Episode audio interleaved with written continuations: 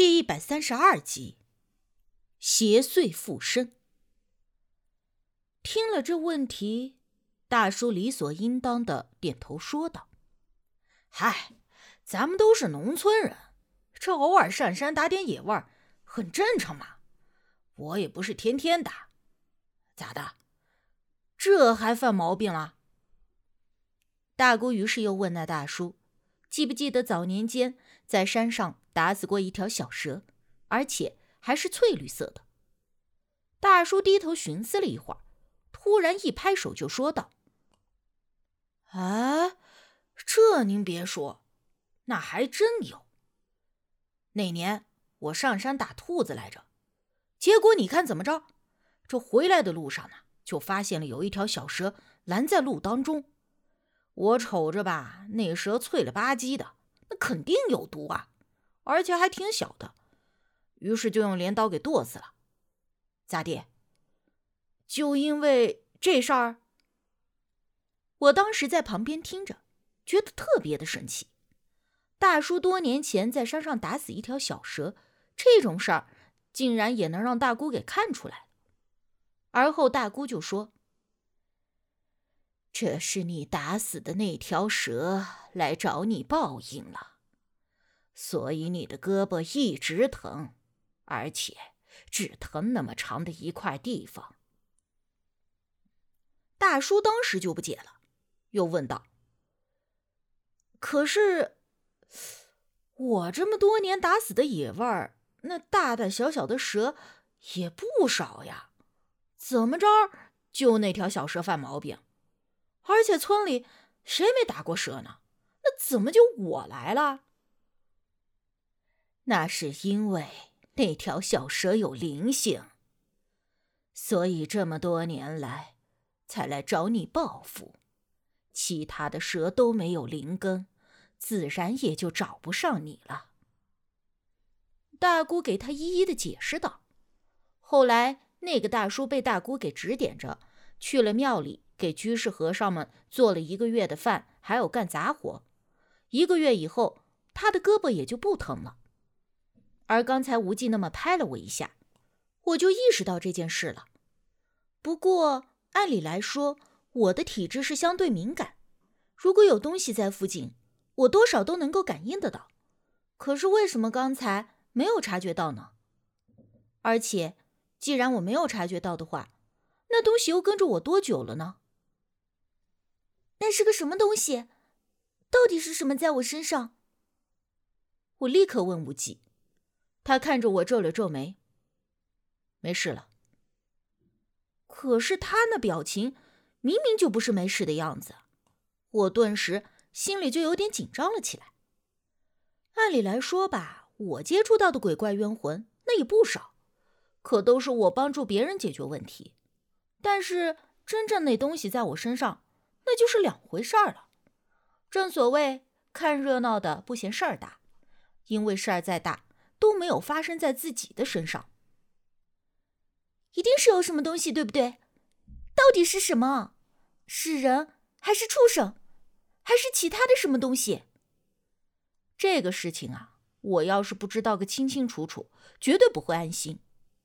无忌的两只手搭在了我的肩膀上，看着我。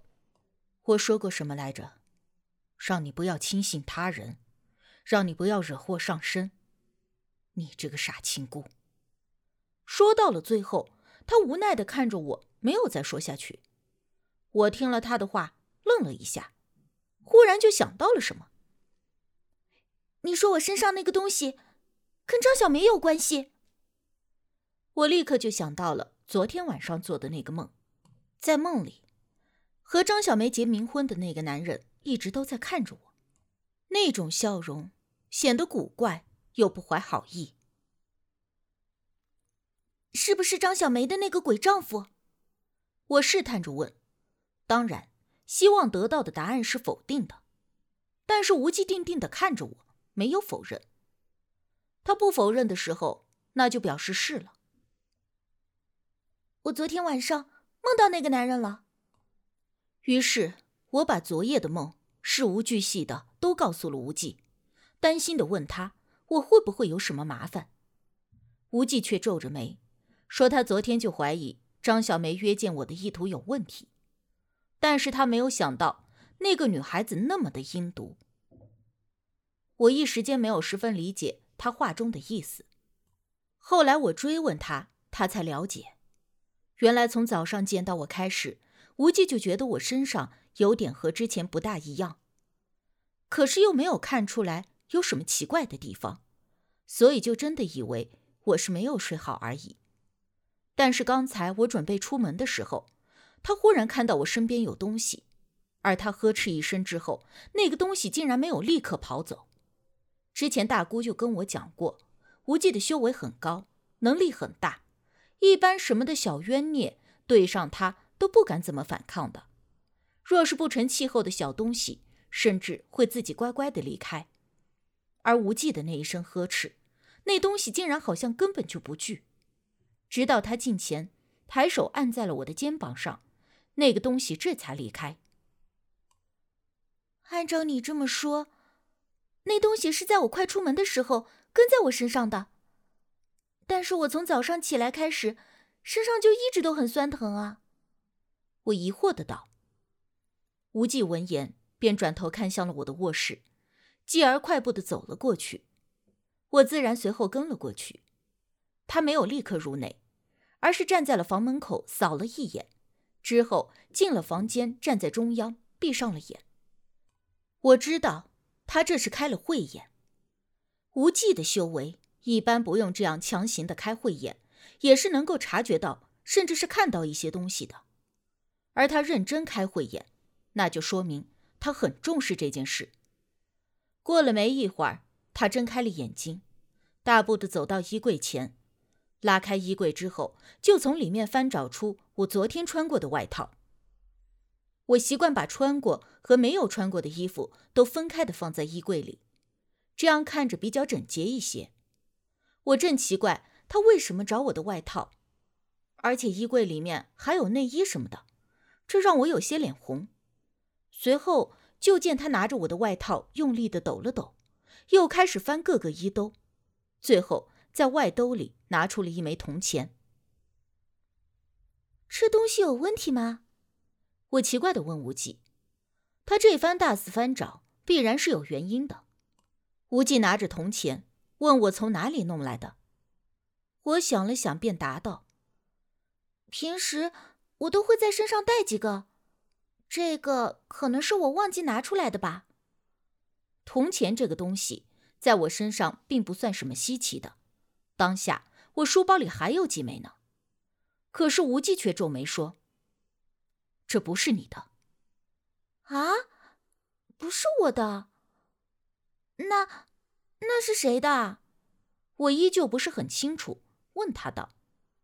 无忌说：“他怀疑这个铜钱是有人刻意放在我的兜里。”而且这宅子自从无忌和我入住之后，在门窗的出入口位置，无忌都设下了一些小的结界，就是因为我的体质较为特殊，以免招惹到不干净的东西带回来。而那些结界可以将邪祟一类阻挡在外，所以说这个房子是非常的干净，根本就不应该有邪祟冤孽进来。而他刚才在开慧眼的时候发现。我这个房间里有不干净的东西，而这东西就在衣柜中，并且是很小很小的东西，所以无忌就猜测我是被人算计了，把这个东西直接放在了身上带了回来，所以才会引起我昨天晚上的噩梦，甚至今天被邪祟所缠。而这些话，无忌虽然没有明说，可我却听得出来，他这话中所有的矛头。都指向了那个张小梅。你怀疑是张小梅昨晚故意约见我，而又趁机把这铜钱放在了我的兜里。实际上，他昨天晚上对我说的那么多，求我帮忙是假的，真正是为了陷害我，甚至让我替他成为过阴人，以此好让自己解脱。我这会儿反而平静了下来，一边分析。一边说给无忌听，而他非常赞同我的观点，直接点了点头。只不过他又说道：“求你帮忙，也不见得是假的。恐怕他也知道，这一枚铜钱，并不一定能够解决难题。如果你能够有可以帮到他的法子，那就更好了。我这会儿心里的感觉就像是吞了一只苍蝇，吐也吐不出来，咽也咽不下去，唯一感觉就是恶心，非常的恶心。亏得我昨天晚上。还因为他的遭遇而同情了整整一夜，甚至就连无忌说没有法子之后，我都还在试图的想要寻找什么方法能够帮帮他，帮他去解除那种束缚。可是万万没想到，他竟然会为了自己的解脱而陷害我。我忽然想起，当我第一次和他在办公室里打了一个照面的时候，他那种诡异的让我汗毛直竖的表情。那根本就不是要求人帮忙的样子，反而是一种想要算计、陷害的表情。真是怪我太心软了，竟然只是因为他所说的那些凄惨经历，就完全的对他放下了戒心，甚至还一门心思的想要帮助这个一心陷害我的人。无忌拍了拍我的肩膀，宽慰我：“好了，已经找到这个东西了，今后小心一点。”就不会有事了，不要多想。我都被人当傻子一样的涮了一通，我怎么能够不多想？我此刻已经暗暗的下定决心，张小梅，我跟你没完！